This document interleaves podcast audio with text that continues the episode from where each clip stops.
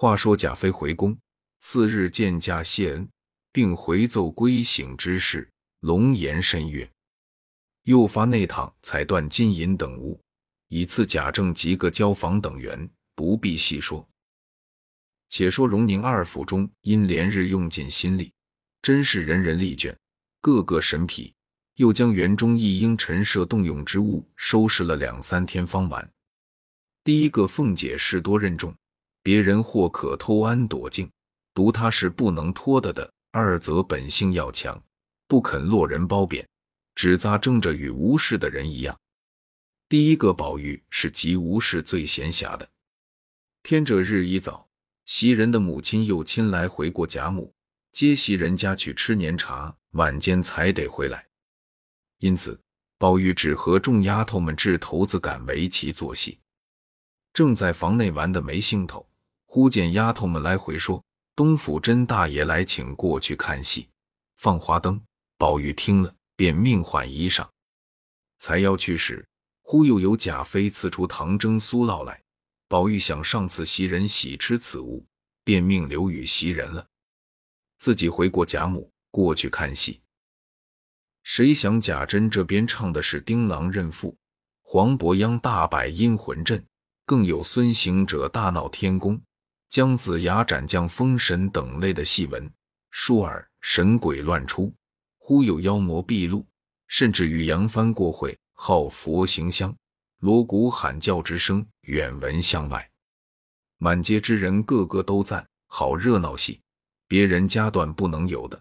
宝玉见繁华热闹到如此不堪的田地，只略坐了一坐，便走开各处闲耍。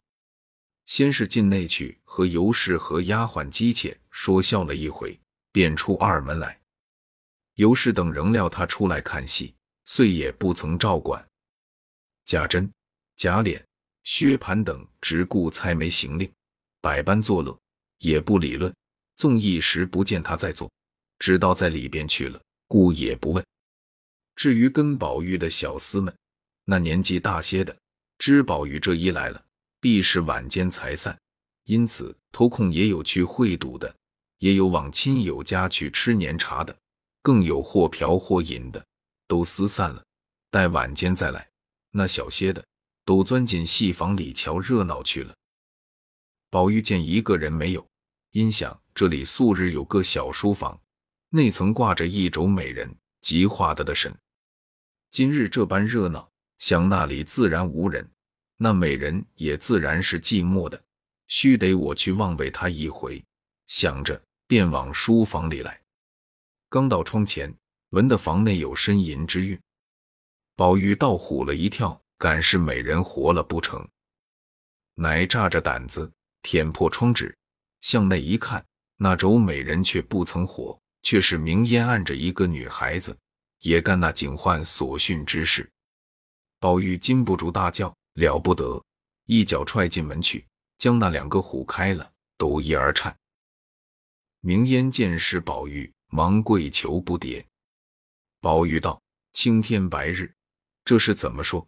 甄大爷知道你是死是活，一面看那丫头，虽不标致，倒还白净，些微亦有动人处。”羞得脸红耳赤，低首无言。宝玉跺脚道：“还不快跑！”一语提醒了那丫头，飞也似去了。宝玉又赶出去，叫道：“你别怕，我是不告诉人的。”急得明烟在后叫：“祖宗，这是分明告诉人了。”宝玉因问：“那丫头十几岁了？”明烟道：“大不过十六七岁了。”宝玉道：“连她的岁数也不问问，别的自然越发不知了。”可见他白认得你了，可怜可怜。又问名字叫什么？明烟大笑道：“若说出名字来话长，真真新鲜奇闻，竟是写不出来的。据他说，他母亲养他的时节做了个梦，梦见得了一皮锦，上面是五色富贵不断头万字的花样，所以他的名字叫做万儿。”宝玉听了，笑道：“真也新奇，想必他将来有些造化。”说着，沉思一会。明烟因问：“二爷为何不看这样的好戏？”宝玉道：“看了半日，怪烦的，出来逛逛，就遇见你们了。这会子做什么呢？明烟宗宗笑道：“这会子没人知道，我悄悄的引二爷往城外逛逛去，一会子再往这里来，他们就不知道了。”宝玉道：“不好，仔细花子拐了去，便是他们知道了，又闹大了，不如往熟近些的地方去，还可就来。”明烟道：“熟近地方，谁家可去？这却难了。”宝玉笑道：“依我的主意，咱们竟找你花大姐姐去，瞧她在家做什么呢？”明烟笑道：“好，好。”倒忘了他家，又道：“若他们知道了。”说我引着二爷胡走，要打我呢。宝玉道：“有我呢。”明烟听说，拉了马，二人从后门就走了。幸而袭人家不远，不过一半里路程，转眼已到门前。明烟先进去，叫袭人之兄花自芳。彼时袭人之母接了袭人与几个外甥女儿、几个侄女儿来家，正吃果茶。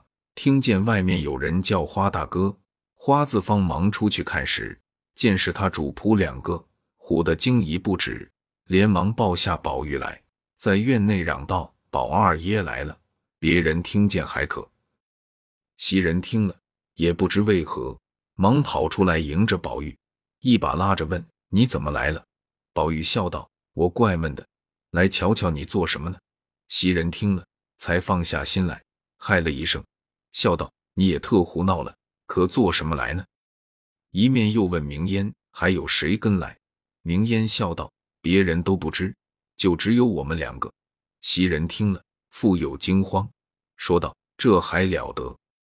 倘或碰见了人，或是遇见了老爷，街上人挤车碰，马叫纷纷的，若有个闪失，也是完的的。你们的胆子比斗还大，都是明烟挑唆的。”回去，我定告诉嬷嬷们打你。明烟撅了嘴道：“二爷骂着打着，叫我引了来，这会子推到我身上。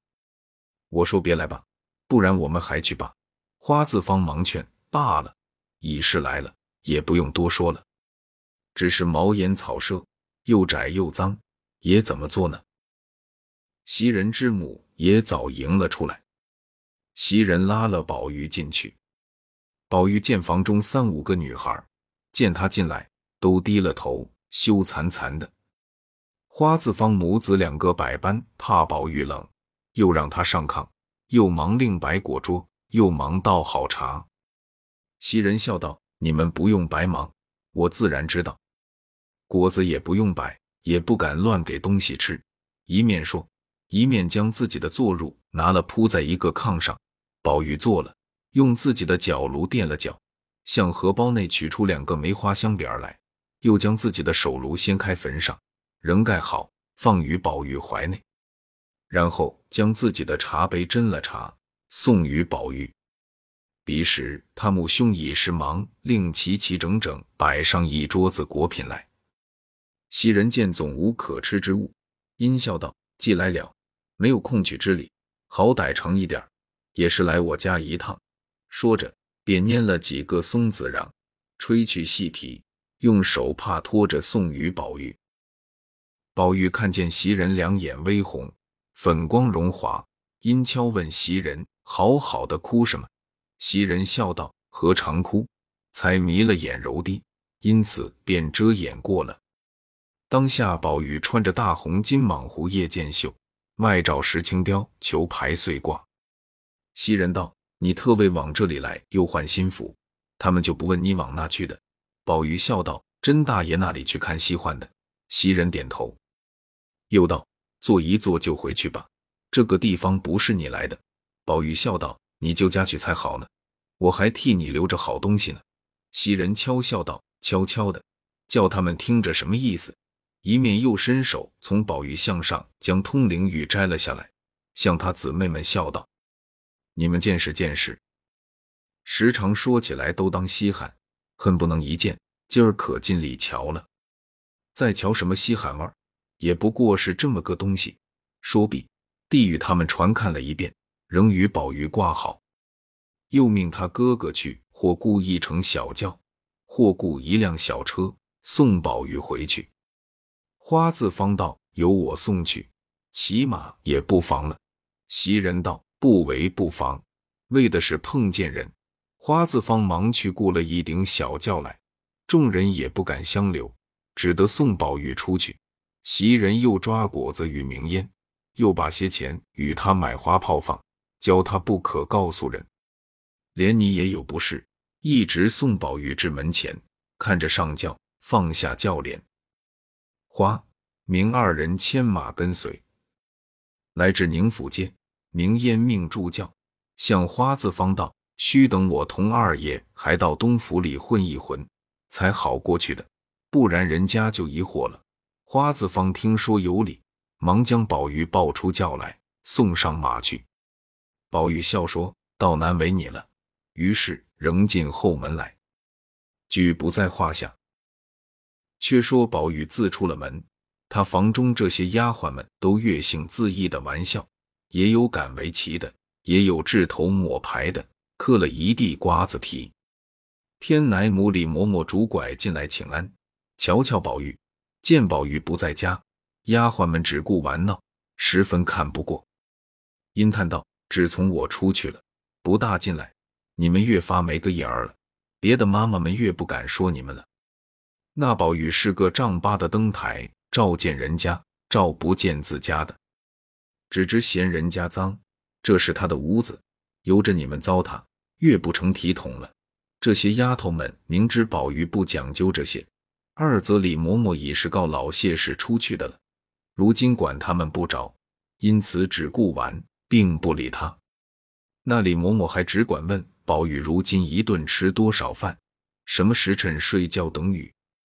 丫头们总胡乱答应，有的说好一个讨厌的老货。李嬷嬷又问道。这盖碗里是酥酪，怎不送与我去？我就吃了吧。说毕，拿吃就吃。一个丫头道：“快别动，那是说了给袭人留着的，回来又惹气了。你老人家自己承认，别带累我们受气。”李嬷嬷听了，又气又愧，便说道：“我不信他这样坏了。别说我吃了一碗牛奶，就是再比这个值钱的。”也是应该的。难道黛袭人比我还重？难道他不想想怎么长大了？我的血变的奶吃的长这么大，如今我吃她一碗牛奶，她就生气了。我偏吃了，看怎么样？你们看袭人不知怎样，那是我手里调理出来的毛丫头，什么阿味？一面说，一面赌气将苏老吃尽。又一丫头笑道：“他们不会说话。”怨不得你老人家生气，宝玉还时常送东西孝敬你老去，岂有为这个不自在的？李嬷嬷道：“你们也不必装狐妹子哄我，打量上次喂茶撵吸血的事，我不知道呢。明儿有了不是，我再来领。”说着，赌气去了。少时，宝玉回来，命人去接袭人，只见晴雯躺在床上不动。宝玉因问：“赶是病了？”再不然输了。秋文道：“他倒是赢的，谁知李老太太来了，魂输了，他气得睡去了。”宝玉笑道：“你别和他一般见识，由他去就是了。”说着，袭人已来，彼此相见。袭人又问宝玉何处吃饭，多早晚回来，又带母妹问诸同伴姊妹好，一时换衣卸妆。宝玉命取酥酪来，丫鬟们回说李奶奶吃了。宝玉才要说话，袭人便忙笑道：“原来是留的这个，多谢费心。前儿我吃的时候好吃，吃过了好肚子疼，足闹得吐了才好。他吃了倒好，搁在这里倒白糟蹋了。我只想风干栗子吃，你替我包栗子，我去铺床。”宝玉听了信，以为真，方把苏老丢开，取栗子来，自向灯前捡包。一面见众人不在房里，乃笑问袭人道：“今儿那个穿红的是你什么人？”袭人道：“那是我两姨妹子。”宝玉听了，赞叹了两声。袭人道：“叹什么？我知道你心里的缘故，想是说他那里配红的。”宝玉笑道：“不是，不是，那样的不配穿红的，谁还敢穿？我因为见他实在好得很，怎么也得他在咱们家就好了。袭人冷笑道：“我一个人是奴才命罢了，难道连我的亲戚都是奴才命不成？定还要捡实在好的丫头才往你家来。”宝玉听了，忙笑道：“你又多心了。我说往咱们家来，必定是奴才不成。说亲戚就使不得。”袭人道：“那也般配不上。”宝玉便不肯再说，只是包栗子。袭人笑道：“怎么不言语了？想是我才冒撞冲犯了你，明儿赌气花几两银子买他们进来就是了。”宝玉笑道：“你说的话，怎么叫我答言呢？”我不过是赞他好，正配生在这深堂大院里，没的我们这种浊物倒生在这里。袭人道：“他虽没这造化，倒也是娇生惯养的呢。我姨爹姨娘的宝贝，如今十七岁，各样的嫁妆都齐备了，明年就出嫁。”宝玉听了“出嫁”二字，不禁又害了两声，正是不自在。又听袭人叹道：“只从我来这几年。”姊妹们都不得在一处。如今我要回去了，他们又都去了。宝玉听这话内有文章，不觉吃一惊，忙丢下栗子，问道：“怎么，你如今要回去了？”袭人道：“我今儿听见我妈和哥哥商议，叫我再耐烦一年，明年他们上来就赎我出去的呢。”宝玉听了这话，越发怔了，因问：“为什么要赎你？”袭人道：“这话奇了。”我又比不的是你这里的家生子儿，一家子都在别处，独我一个人在这里，怎么是个了局？宝玉道：“我不叫你去也难。”袭人道：“从来没这道理。便是朝廷宫里，也有个定例，或几年一选，几年一入，也没有个长远留下人的理。别说你了。”宝玉想一想，果然有理，又道：“老太太不放你也难。”袭人道。为什么不放？我果然是个最难得的，或者感动了老太太，老太太必不放我出去的。设或多给我们家几两银子，留下我，然后有之。其实我也不过是个平常的人，比我强得多，而且多。自我从小儿来了，跟着老太太，先服侍了史大姑娘几年，如今又服侍了你几年。如今我们家来赎，正是该叫去的。只怕连身价也不要，就开恩叫我去呢。若说为服侍的你好，不叫我去，断然没有的事。那服侍的好是分内应当的，不是什么奇功。我去了，仍旧有好的来了，不是没了，我就不成事。宝玉听了这些话，竟是有趣的理，无留的理，心内越发急了。因又道：虽然如此说，我只一心留下你。不怕老太太不和你母亲说，多多给你母亲些银子，她也不好意思接你了。袭人道：“我妈自然不敢抢，且慢说和她好说。有多给银子，就便不好和她说，一个钱也不给，安心要强留下我，她也不敢不依。但只是咱们家从没干过这一世仗贵霸道的事，这比不得别的东西，因为你喜欢，加十倍利弄了来给你。”那卖的人不得吃亏，可以行得。如今无故凭空留下我，与你又无异，反叫我们骨肉分离。这件事，老太太、太太断不肯行的。宝玉听了，思忖半晌，乃说道：“依你说，你是去定了？”袭人道：“去定了。”宝玉听了，自私道：“谁知这样一个人，这样薄情无义？”乃叹道：“早知道都是要去的。”我就不该弄了来，临了剩我一个孤鬼儿。说着，便赌气上床睡去了。原来袭人在家，听见他母兄要赎他回去，他就说至死也不回去的。又说当日原是你们没饭吃，就剩我还值几两银子，若不叫你们买，没有个看着老子娘饿死的理。如今杏儿卖到这个地方，吃穿和主子一样，也不招打木骂。况且如今爹虽没了，你们却又整理的家成业就，复了元气。若果然还艰难，把我赎出来，再多掏成几个钱，也还罢了。其实又不难了。这会子又赎我做什么？全当我死了，再不必起赎我的念头。因此哭闹了一阵。他母兄见他这般坚持，自然避不出来的了。况且原是麦岛的死契，明仗着贾宅是慈善宽厚之家，不过求一求，只怕身价因一并赏了，这是有的是呢。二则贾府中从不曾作见下人。只有恩多威少的，且凡老少房中所有亲事的女孩子们，更比待家下众人不同。平常韩伯人家的小姐也不能那样尊重的，因此他母子两个也就死心不熟了。伺候忽然宝玉去了，他二人又是那般景况，他母子二人心下更明白了，越发石头落了地，而且是意外之想，彼此放心。再无熟念了。如今且说袭人自幼见宝玉性格异常，其淘气憨玩自是出于众小儿之外，更有几件千奇百怪、口不能言的毛病儿。近来仗着祖母溺爱，父母亦不能十分严谨拘管，更觉放荡持纵，任性自情，最不喜无正。每欲劝时，料不能听。今日可巧有赎身之论。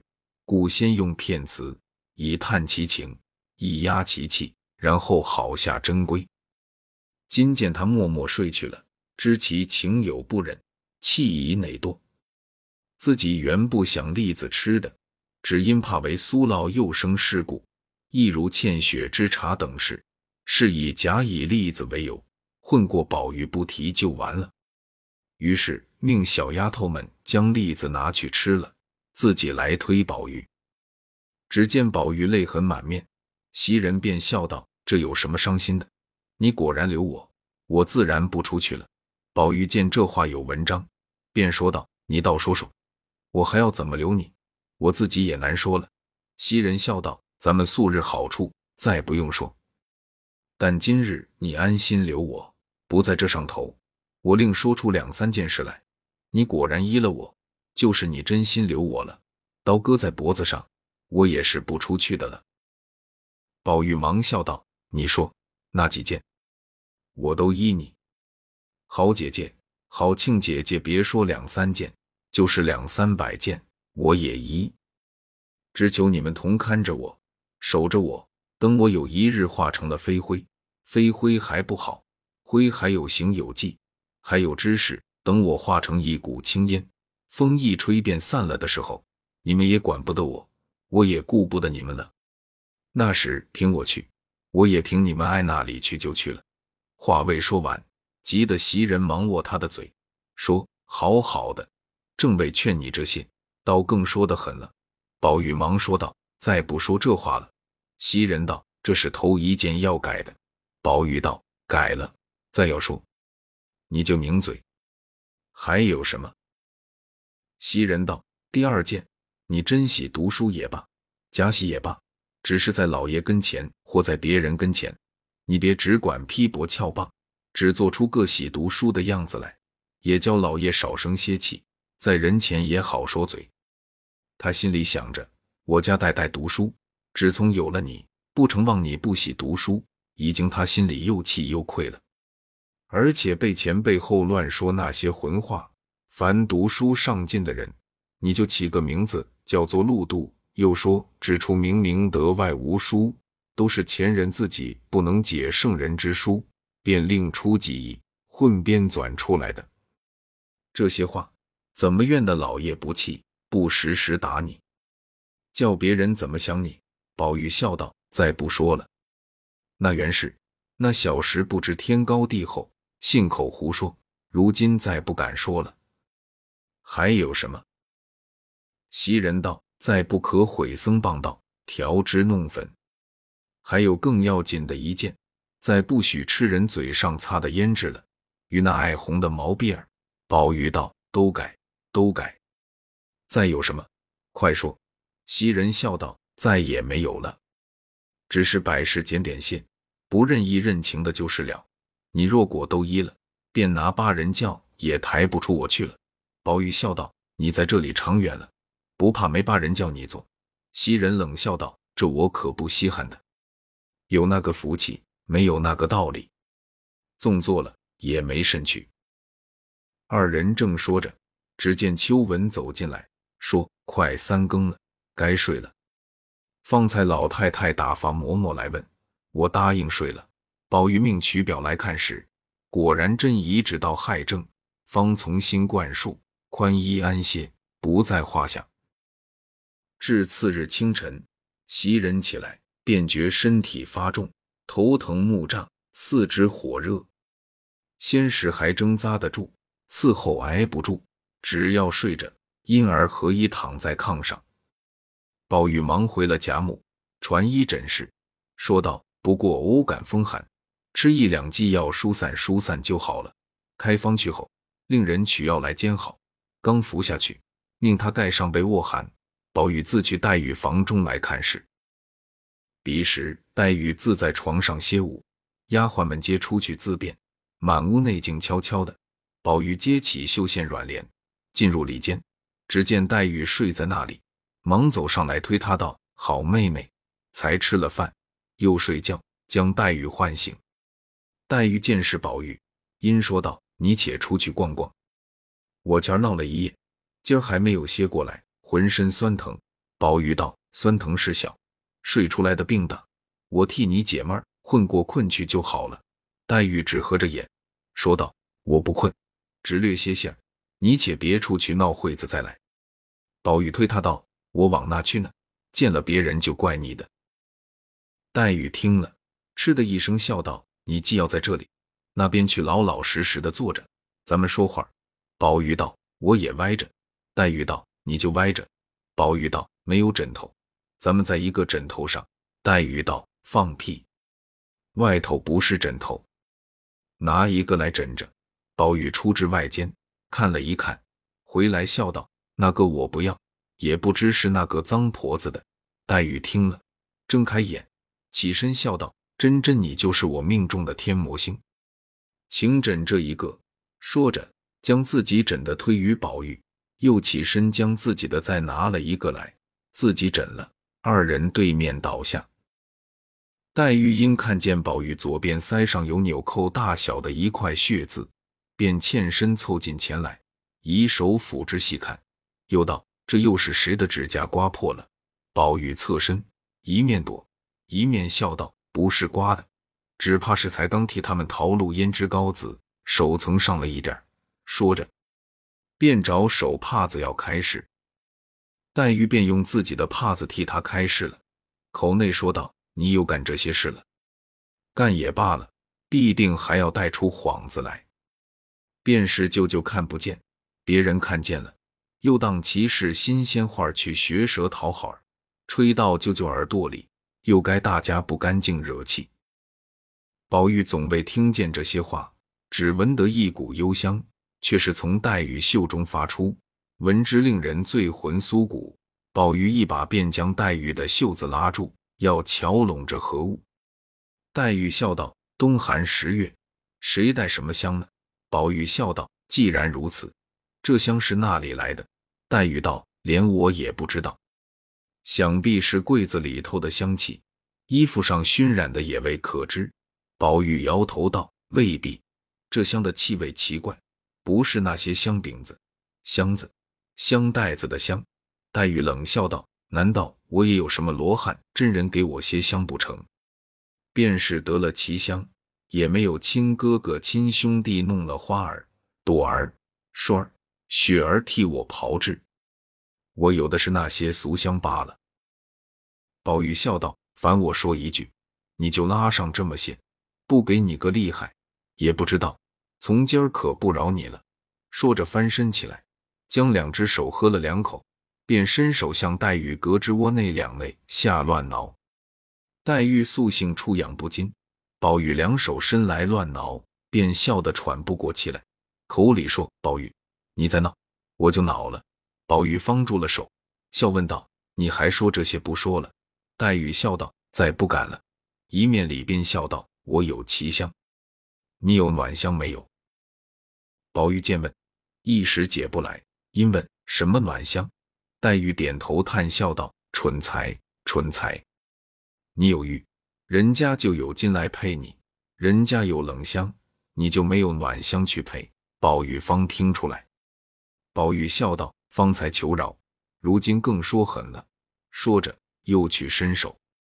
黛玉忙笑道：“好哥哥，我可不敢了。”宝玉笑道：“饶便饶你，只把袖子我闻一闻。”说着便拉了袖子拢在面上，闻个不住。黛玉夺了手道：“这可该去了。”宝玉笑道：“去不能，咱们斯斯文文的躺着说话。”说着，复又倒下。黛玉也倒下，用手帕子盖上脸。宝玉有一搭没一搭的说些鬼话，黛玉只不理。宝玉问他几岁上京，路上见何景致古迹，扬州有何遗迹故事，土俗民风。黛玉只不答，宝玉只怕他睡出病来，便哄他道：“哎呦，你们扬州衙门里有一件大故事，你可知道？”黛玉见他说的郑重，且又正言厉色，只当是真事，因问什么事。宝玉见问，便忍着笑顺口周道：“扬州有一座岱山，山上有个林子洞。”黛玉笑道：“就是扯谎，自来也没听见这山。”宝玉道：“天下山水多着呢，你那里知道这些不成？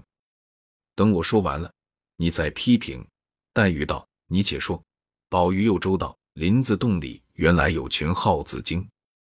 那一年腊月初七日，老耗子生作议事，因说明日乃是腊八，世上人都熬腊八粥。如今我们洞中果品短少，须得趁此打劫些来方妙。乃拔令箭一支。”潜意能干的小号前去打听，一时小号回报，各处茶房打听已毕，唯有山下庙里果米最多。老号问：“米有几样？”果有几品？小号道：“米豆成仓，不可胜计。果品有五种：一红枣，二李子，三落花生，四菱角，五香芋。”老号听了大喜。及时点号前去，乃拔令箭问谁去偷米，一号便接令去偷米，又拔令箭问谁去偷豆，又一号接令去偷豆，然后一一的都各领令去了，只剩了香芋一种，因又拔令箭问谁去偷香玉，只见一个极小极弱的小号应道：“我愿去偷香玉。”老号病重号见他这样。恐不安恋，且怯懦无力，都不准他去。小号道：“我虽年小身弱，却是法术无边，口齿伶俐，计谋深远。此去管比他们偷的还巧呢。”众号忙问：“如何比他们巧呢？”小号道：“我不学他们直偷，我只摇身一变，也变成个香芋，滚在香芋堆里，使人看不出，听不见。”却暗暗的用分身法搬运，渐渐的就搬运尽了，岂不比直偷硬取的巧些？众号听了，都道妙却妙，只是不知怎么个变法。你先变个我们瞧瞧。小号听了，笑道：“这个不难，等我变来。”说毕，摇身说变，竟变了一个最标致美貌的一位小姐。众号忙笑道：“变错了，变错了。”原说变果子的，如何变出小姐来？小号现行笑道：“我说你们没见世面，只认得这果子是香玉，却不知严克林老爷的小姐才是真正的香玉呢。”黛玉听了，翻身爬起来，按着宝玉笑道：“我把你烂了嘴的，我就知道你是编我呢。”说着，便拧的宝玉连连央告，说：“好妹妹，饶我爸，再不敢了。”我因为闻你香，忽然想起这个顾典来。黛玉笑道：“饶骂了人，还说是顾典呢。”一语未了，只见宝钗走来，笑问：“谁说顾典呢？”我也听听。黛玉忙让座，笑道：“你瞧瞧，有谁？他饶骂了人，还说是顾典。”宝钗笑道：“原来是宝兄弟，怨不得他，他肚子里的顾典缘多，只是可惜一件。”凡该用固典之时，他偏就忘了。有今日记得的，前儿夜里的芭蕉诗就该记得。眼面前的倒想不起来，别人冷的那样，你急得直出汗。这会子偏又有记性了。黛玉听了，笑道：“阿弥陀佛，到底是我的好姐姐，你一般也遇见对子了。可知一环一报，不爽不错的。”刚说到这里，只听宝玉房中一片声嚷，吵闹起来。